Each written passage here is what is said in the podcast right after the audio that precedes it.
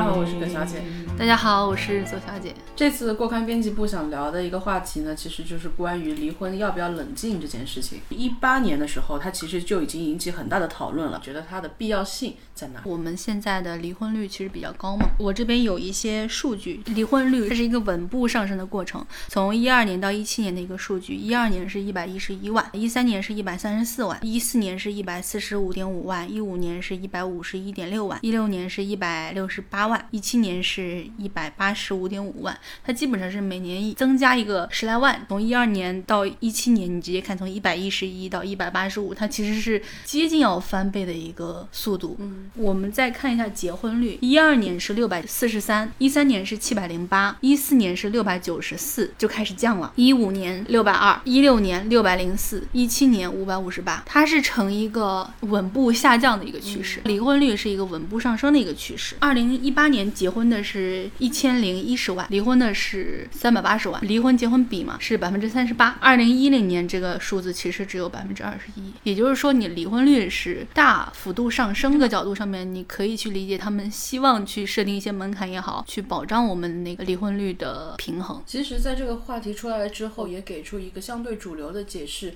是说希望用这样的方式去推动大家能够去冷静思考自己在婚姻当中的权利跟义务，同时减少草率的离婚的决定。但是，我很想讨论的一个话题是，你怎么样去界定一个离婚，它到底是草率还是不草率？它这样的一个草率的权利，是不是本身也构成他婚姻自由的一部分？第二个的话，就是大家比较关注家暴的一个行为，它其实不受的离婚冷静期的限制，你是可以走诉讼婚姻的。但是我们在生活当中，实际上协议离婚跟诉讼离婚的比例差距非常大的。根据民政部的数据，其实离婚当中百分之八十五，它全部都是协议离婚，然后百分之十五是诉讼离婚。那协议离婚，我的一个权限在个人，婚姻当事人他们可以自己去决定，我们到底是要在一起还是不在一起。官方的话，他可能只是做一个登记在册，但是诉讼离婚的话，就意味着我们是要对簿公堂，一方是控告，一方是被告，那么你就要进行取证的过程、缴费的过程，漫长的周期。但最关键的是，谁来定夺这个婚姻事实最终是成立还是不成立？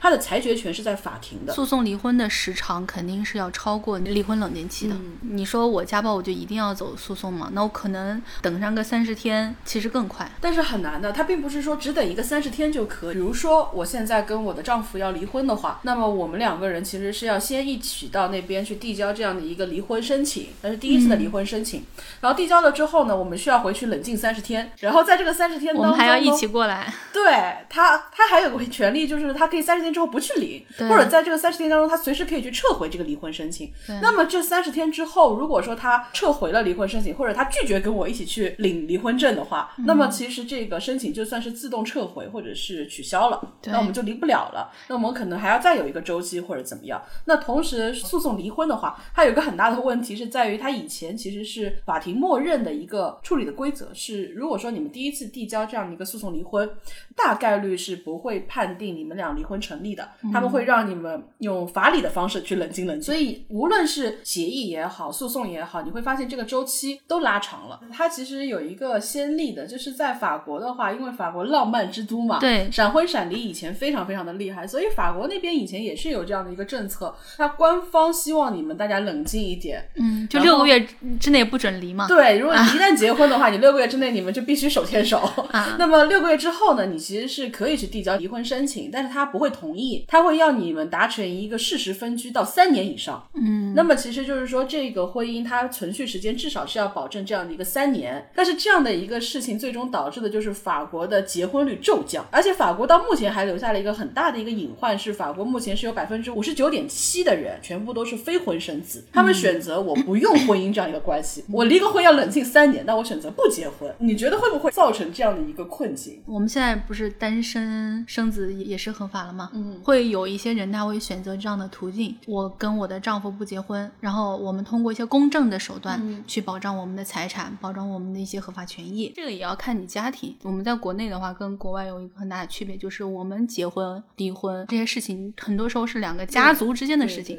特别是对于女方的父母来说，你让我的女儿没有跟你结婚，单身生子，其实女生可能自己愿意，她父母不一定愿意。有一种中国人讲的没有名门正娶的那种感哎觉。但是这个其实你刚说的这个话题是我想问的，就是说你觉得婚姻它应该是两个人的事情，还是说它是应该两个家庭共同参与的事情？而且它涉及到有些人在进行这样的一个对话的时候啊，他们会有一个说法，就是公认离婚率最高的两个时间，一个是结婚两年，就是你的甜蜜期过渡掉之后，还有就是最传统的七年之痒。那么七年之痒的这个节点上，其实可能大部分的人都会选择有孩子了。那么其实很多人就会认为说，草率的、仓促的、盲目的离婚，可能就会导致对孩子的成长是不利的，然后对于两个家庭的财产分割是不利的，对于你的家族上的一个关系的维系也是不利的。那你觉得这些要考虑到两个人感情分手这件事情上面？你去考虑那些东西，跟这个冷静期它不是一回事，不是说我有三十天的时间，我就能够把我的家庭关系、把我的孩子、把我的财产处理好。增加不增加这三十天，这些东西你都是要去处理的。它不是说这三十天能够改变什么，这三十天其实起的主要的作用还是它是希望你不要离婚，而不是说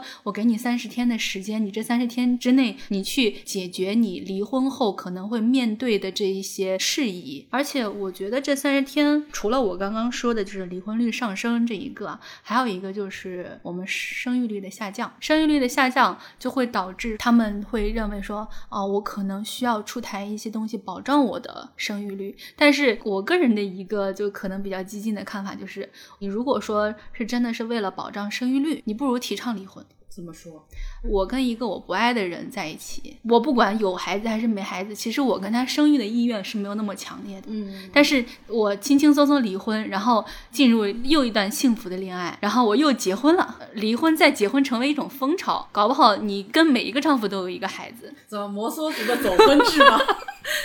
对，我是觉得，如果说真的是我们离婚足够自由，我们的爱情观念可以让整个社会接受，说一生中可以有很多段恋爱关系，那我可能有更多的机会，我跟不同的丈夫生不同的孩子，我每个丈夫生一个孩子，我结三次婚，我就三个孩子嘛。法理上的、法条上的规定，它应该更多的是一个所有人的一个底线。底线之上，很多人会基于自身、基于自己的外部环境，他们有很多个人的选择。你不应该把一个底线向上抬升，去限制大家的选择。因为你规定一个东西是为了鼓励大家，或者说至少最低程度的去保障大家有追求个体幸福的权利，你不应该去约束他们追求个体幸福的努力。这个其实我觉得是可能会违背他这样的一个愿景对。他们来说，他们可能理所当然的觉得你不离婚总归是件好事情呢、但是这样说的话，女人不就是工具人吗？也也不能草率的说，这女人可能大部分时候女人在这个关系里面是受到一些不平等对待的，也有男人嘛，也有一些男人在这个婚姻里面可能过得很窝囊。嗯，但是像很多的上海男人长期被定义为在家里做饭烧菜、嗯马拉松那种上海男人，哎，这是这是好男人呀，做饭有什么不好的？有什么好嘲笑的啦？其实就是社会分工上的大家惯有的这种惯常认知，嗯然后它其实是固化了很多人对于婚姻生活的一个想象，嗯。包括这段时间很多人在讨论凯特·布兰切特的那个美国夫人嘛，施拉夫利的话，她是一个通过反女权运动来达成自己政治目的的人，因为她自己本身她是一个非常出色的、非常机敏的，可以动用一些社会力量来达成自己社会阶层跃升的人，所以她的母亲在早年的时候，其实为了维持自己的家境，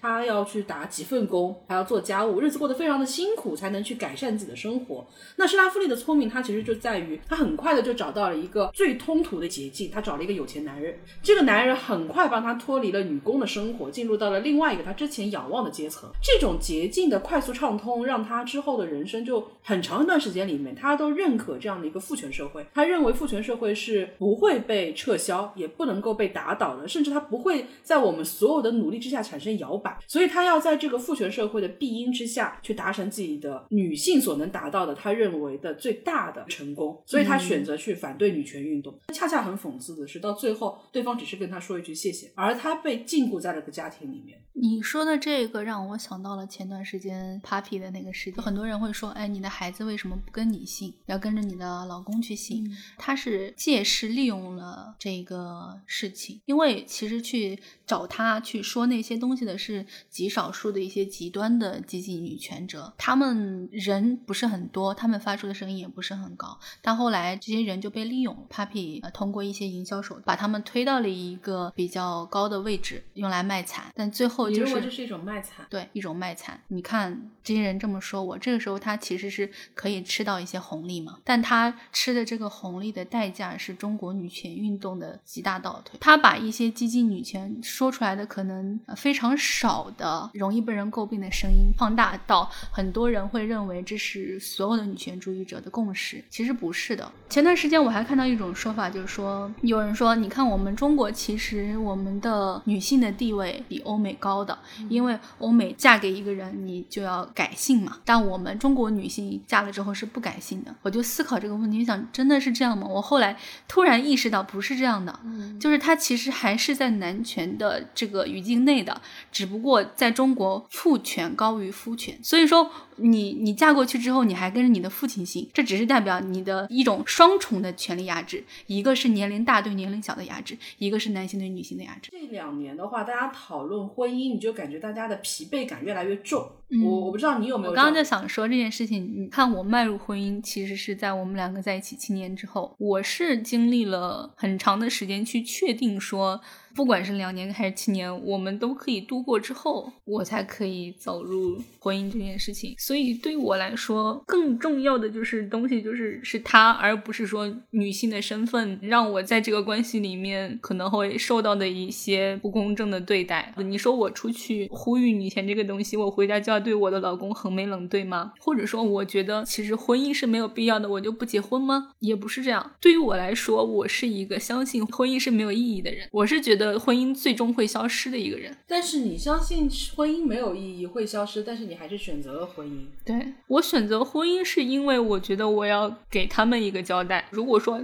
他们不能够理解我，或者说他们不愿意接受我的观点，那我可以接受他们的观点。所以左小姐刚刚就是有一个非常哲学的人生而自由，但是无往不在枷锁之中。对我是为一些东西放弃另外一些东西，但是不代表我放弃的那个东西就是我不相信它了。我其实关注到这样的一个话题，在离我们很久之前，它其实就有被讨论。婚姻法五十年代刚刚起草的时候，乃至它更早之前，当时讨论非常非常多，也很激烈，而且很多人说为什么要有这样的一个离婚的限制？它有一个大的一个社会背景是那个时候有非常多的知青，那知青返城还涉及到一个另外一方面呢是干部进城，这两个大时代的背景其实都造成了很多人他会从一个原有的社会环境到达一个完全新世界当中。那么有很多的人他可能在过程当中他会选择放弃很多东西，嗯。就比如说他留在农村里面，留在乡下的那些原配，所以在那个时候呢，社会上第一次非常大的风潮去说我们要立法，要去限制，不能够这样轻易的去离婚的，因为你一旦离婚的话，这些人就把为他们奉献一生的原配妻子全部都扔掉了，他一定会放下那些责任，他会到城里面去享受他的新生活。嗯。邓颖超就提出了，就是会有这样的一个社会环境，会有这样的一个社会选择，但是更重要的是，我们要去保护更弱势的人，因为在这个里面的话，它有一个非常强势的一个坚持，一方坚持要离就必须离，因为这个当时的社会数据到现在都没有任何的改变，到去年为止，民政部公开的，民政部登记在册的婚姻当中，两方谁先提出离婚，百分之七十三点四全部都是女性，也就意味着在过程当中的话，女性她受到的压力也好，她想要去做出抗争的努力来说的话，她确实是需要一定的倾斜的。所以你看，婚姻它其实跟感情到后面它已经发生了非常大的一个变化了。嗯它其实跟感情已经不太相关联了。包括我们刚刚说的时候，其实这是我们几期以来可能出现最多数据的一期。但是我们聊的是婚姻，嗯聊的是我们传统的认为应该更感性、跟数据更加没有关系的一期话题。你可能会觉得说婚姻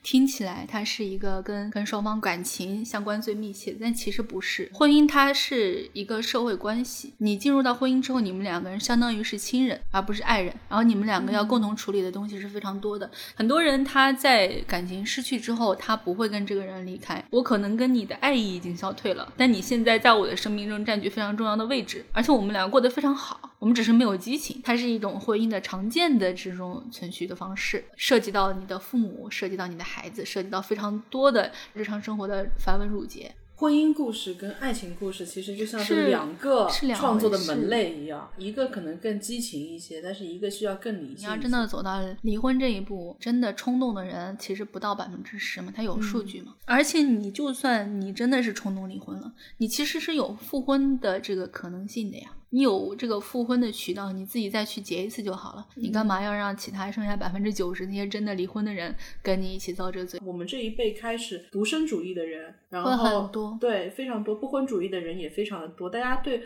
婚姻的关系其实是存在各种各样的疑惑，然后这种疑惑会导致大家有一个损失厌恶心理，就是我提前预设了我可能会遭受某种程度上的损失，我可能要让渡很多我生活的乐趣跟我个人的时间，那我最终做出来的一个决定就是我选择不去结婚。很多人在这个法条出来之后，他会说可能结婚率会有所下降，但我个人觉得应该还好。当然说这个的下降趋势是一直是在下降的，嗯，我只是觉得说它会不会又出现平缓下降到陡然下降。这种其实我觉得不一定，因为其实结婚这个事情，你走到这一个层面上，它不是说你个人的事情，它不是说你个人的冲动的事情。很多人网络上会说，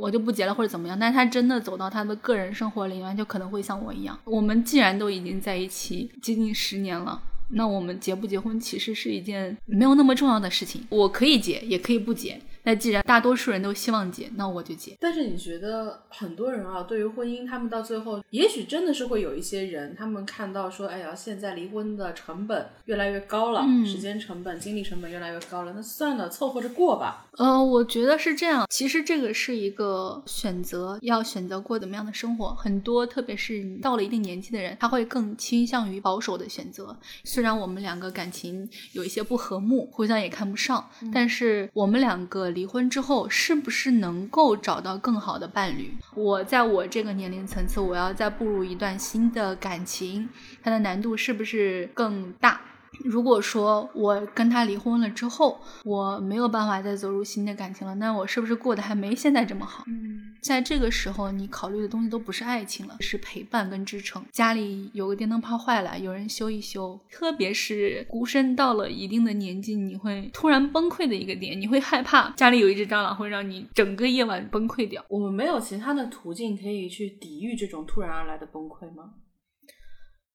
物业，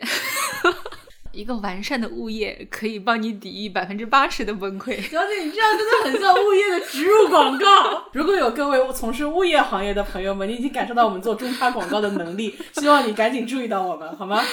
然后其实我会觉得过程当中这几天大家不断的有人啊，就是去翻一个老电影，就是意大利式离婚。很多人在关注这个事情的时候，都会截里面的图片出来，因为它的背景其实是在一个六十年代共和制下面的，但是又信仰基督教、天主教的。那天主教是不愿意离婚的，但是在那个时候呢，又有很多人有这样的一个离婚换伴侣的想法，所以很多人可能就会铤而走险。然后这个影片就是用一种非常戏剧性的方式去描写了一个男的原来是贵族的，怎么样嫌弃自己的老婆，希望把自己又肥又丑的老婆给干掉，然后换一个貌美如花的十五岁女郎。整个片子到最后非常戏剧性的就是他做了那么多的东西之后呢，他会发现他换来的这个小娇妻出轨了，所以就构成了一个很完美的戏剧的这样的一个闭环。很多人在看的时候，又有一个会举例子，就是会结，因为有一版的《罗密欧朱丽叶》，它里面的男女演员嘛，当时导演是特地选了十六七岁的少男少女的，那确实在演的时候，演员特别容易萌生爱情。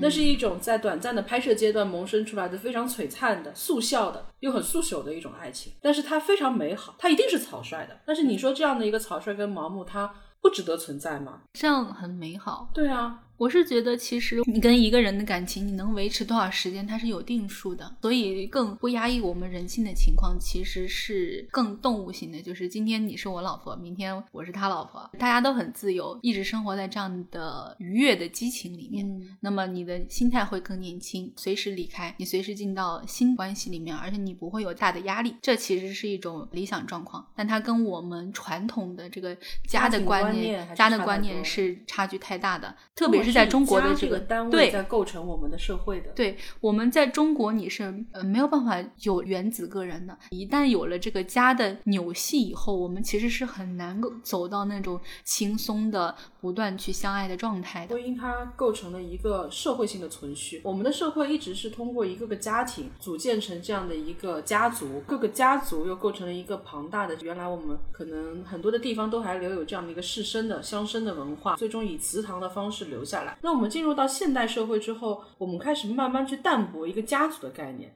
但是当家族淡化成家庭，家庭又逐渐归拢于个人的时候。这个可能是，可能公权力就会觉得他需要去介入。当你们是家庭的时候，三口之家也好，四口之家也好，你们起码还有一个两代同堂、三代同堂。但是当你变成一个个人的时候，你可能就会对整个社会性生产构成影响。如果说我们整个社会它不是以通过家、通过关系去维系的，我们所有人都是原子个人的话，那么我们这个社会可能更倾向于变成一个不那么道德的嗜血的社会。你是觉得家庭其实可以限制，对，都构成公序良俗的一部分。我之前有看过一些这个人类简史啊之类的这方面的书嘛，它里面就有讲到说，其实是八卦对于人类这个族群的发展是非常有帮助的。比如说我在路上遇到一个人，我跟他聊聊，哎，发现哎我们有共同认识的人，那么我们这两个族群在同一块领地相遇之后，我们可能就避免了流血冲突。这种流血冲突的避免呢，其实是对于人类的整个的繁衍是有好处的。但是你刚刚所说的其实就是一个亲族关系跟姻缘社会，但是姻缘社会其实是这么多年来大家其实努力去淡化掉的一个。我们希望出门不要去讲关系，不要托熟人。我希望在一个现代文明的社会体系下面，我可以通过正常的、公开的、公正的、透明的渠道，在不借助任何的外力的作用下面，我可以去畅达的去做成一件事情。这难道不是一个现代社会的一个文明的基石吗？为什么我们要通过这样的一个限制个体自由的一个选择，把所有人再拖回到去强调说姻缘关系、我的亲族关系对我自己的个人成长有多么强大的一个？我觉得这是一个倒退。因为那个是人类的发展初期嘛，人类文明发展到现在之后，我们会发现我们跟我们观念相近的人会比跟我们的亲人更聊得来。那么我们可能会跟我们观念相近的人组成一个群体，这种是一种社会性的群体，它不是以家族为单位的，但是它同样是一个非常牢靠的群体。我们人是天然的要组成某些群体的。它在现在的这个时间节点，它所产生的一个。极致性的一个信号意义是非常大的，很多人会进一步的去恐慌，说这个东西出来了之后，会不会以后会对单身收税啊，或者会不会通过某些更加隐性的方式去增加我。呃，单身、不婚、离婚种种的这样的一个负担，像这个单身税，这个好像国外它也有一些先例，它不是说我对你单身收更多的税，而是我会对于你非单身有孩子的那些家庭会给予更多的补贴。那么其实你看下来就是单身要交更多的税了。但是这个其实是有意义的差别的，就是我们说开源跟节流。对你补贴的话是开源，但是我如果说我选择不生，我选择不结婚，对我来说没有额外的损失。但是如果你要选择节流，你要限制我的选择，你要增加我坚持我现有选择的负担，这个其实它两者的意义差别是非常非常大的。这就是为什么我们在今天一开始聊这个话题的时候，我们其实还有聊过，这是一个婚姻自由的价值，它的价值不在于前两个字，而在于后两个字。而且我觉得是当一个人。过多的被要求的时候，那要求他去做这些事情的人，他希望的并不是你有这样的一个选择的冷静的空间窗口期，他要求的是你去服从。真的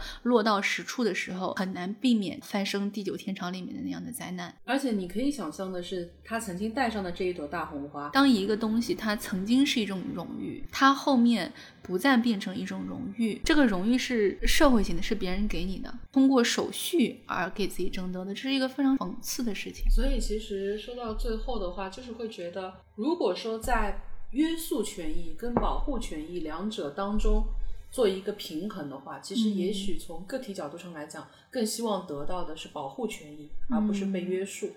很多人在这个事情里，他也会说：“那你结婚为什么不冷静？”其实这个事情，你归根结底跟我们当年计划生育是一样的。从宏观调控上来看，你会能够明白他为什么要这么做。就是你现在跑去那乡村里面，你还能看到一个画面，就是同样的一堵白墙啊，只剩一个好。优生优育。嗯那么现在呢，它又被抹掉了，然后它又就写上了就是两个才有保，对吧？就是才有保障的那个保。嗯所以你就看到这一面墙上面，它其实就是很有时代的变迁。但是其实所有人可以开心顺遂的一个时代，一定是这个时代本身对于它施加的压力跟外力是少的一个时代。而且其实我们过程当中有一个，我们说了那么多的数据，最后也可以用一个数据来收尾，就是我们一直在